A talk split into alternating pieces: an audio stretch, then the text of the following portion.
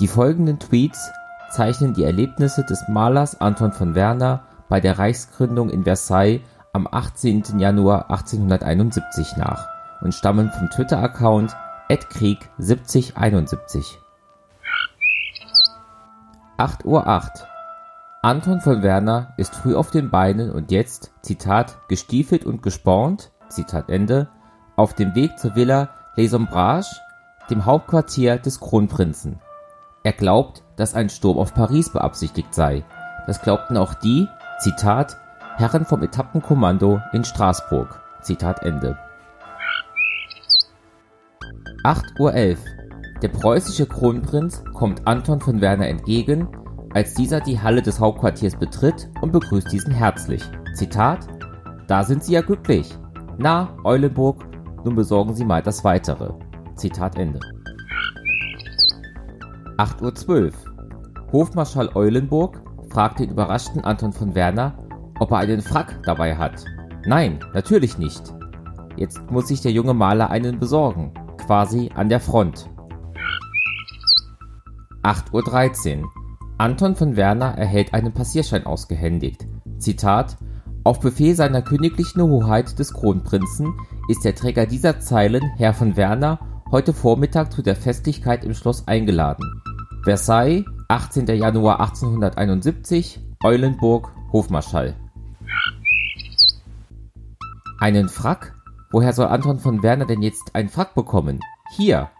Kopfschüttelnd und etwas gestresst läuft er los. 10 Uhr 54. Anton von Werner hat noch einen Schneidermeister auftreiben können, der ihm einen Frack angepasst hat. Immerhin. Jetzt eilt er wieder hinüber zum Schloss von Versailles. Eine Festlichkeit also. Aber was für eine? Und warum soll er dabei sein? 11.03 Uhr. Die ganze Umgebung des Schlosses von Versailles ist mit Infanteriesoldaten überfüllt. Anton von Werner betritt das Schloss. Auf einer großen Treppe sind, Zitat, Kürassiere postiert, Offiziere aller Grade, vom Leutnant bis zum General, steigen in ununterbrochenem Zug die Treppe hinauf. Zitat Ende. 11.06 Uhr. Anton von Werner betritt den Spiegelsaal von Versailles. In der großen Galerie stehen fast 800 Offiziere dicht gedrängt.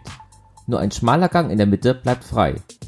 Der Maler ist verblüfft und fragt sich, was sich aus diesem Gewirr seines Zitat, Pinsels würdiges, Zitat Ende, entwickeln soll. 11.07 Uhr. Anton von Werner dringt weiter hinein. An der Fensterseite ist ein Altar errichtet, an der Schmalseite eine mehrstufige Estrade, auf der dicht gedrängt Fahnenträger mit ihren zerschossenen Fahnen in Reih und Glied stehen. Dahinter ein roter Samtvorhang. Sonst kein Schmuck. 11.09 Uhr. Anton von Werners Augen müssen sich erst an den verwirrenden Eindruck gewöhnen, den die Offiziere in ihren Uniformen, die vielen Farben und blitzenden Waffen auf ihn haben. Dann denkt er, der Hintergrund mit den in den Fenstern reflektierenden Spiegeln, das ist ein Motiv. 12.05 Uhr. Anton von Werner. Zitat.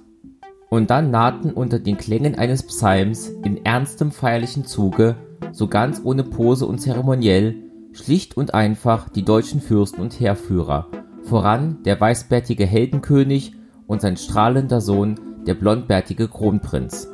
Zitat Ende. 12.12 Uhr. 12. Anton von Werner hat sich in der Nähe des Altars aufgestellt.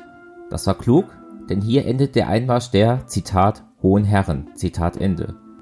Der Maler steht dicht gedrängt neben dem Erbgroßherzog von Mecklenburg-Strelitz, Jetzt beginnt der Gottesdienst und Anton von Werner beginnt zu zeichnen. 12.21 Uhr. Vom Gottesdienst und von des Divisionspredigers Rogge Weirede hört Anton von Werner natürlich so gut wie nichts. Und auch der Erbgroßherzog von Mecklenburg-Strelitz scheint seine Aufmerksamkeit zwischen der Predigt und Anton von Werners zeichnerischen Fähigkeiten zu teilen. 12.22 Uhr. Es ist ein sehr malerisches Bild, denkt sich Anton von Werner. An der Fensterseite im Dunkel der Altar mit den tiefschwarzen Gestalten der sechs Geistlichen und gegenüber im Vordergrund König Wilhelm I. und die ihn umgebenden Fürsten in scharf beleuchteten Profilen. 12.24 Uhr. Der mächtig wirkende, von allen Anwesenden unter Posaunenbegleitung gesungene Choral Nun danket alle Gott beendet die gottesdienstliche Feier. Und nun wenden sich König Wilhelm und die deutschen Fürsten der Estrade zu. Anton von Werner musste auch hin. 12.34 Uhr. Ein Pionierhauptmann geleitet Anton von Werner durch die dicht gedrängte Masse der Offiziere zu einem günstigen Platz. Nicht ohne von einem hochrangigen Offizier angehaucht zu werden, was denn der Zivilist hier zu suchen habe. 12.46 Uhr. Anton von Werner. Zitat. Und nun ging in prunklosester Weise und außerordentlicher Kürze das große historische Ereignis vor sich, das die Errungenschaft des Krieges bedeutete, die Proklamierung des Deutschen Kaiserreiches. 12.49 Uhr. Das also war es, was der Kronprinz Friedrich Wilhelm als etwas seines Pinselswürdiges bezeichnet hatte. Anton von Werner beobachtet aufmerksam und notiert in aller Eile das Nötigste. 12.51 Uhr. Anton von Werner sieht, dass König Wilhelm I. etwas spricht und hört, dass Bismarck mit hölzerner Stimme etwas Längeres vorliest versteht aber nichts, weiß nicht, was es bedeutet und erwacht aus seiner Vertiefung erst, als der Großherzog von Baden neben König Wilhelm I. tritt.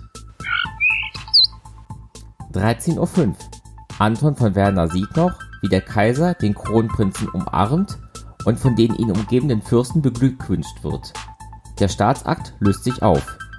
Anton von Werner nimmt seine Skizzen und verlässt den Saal.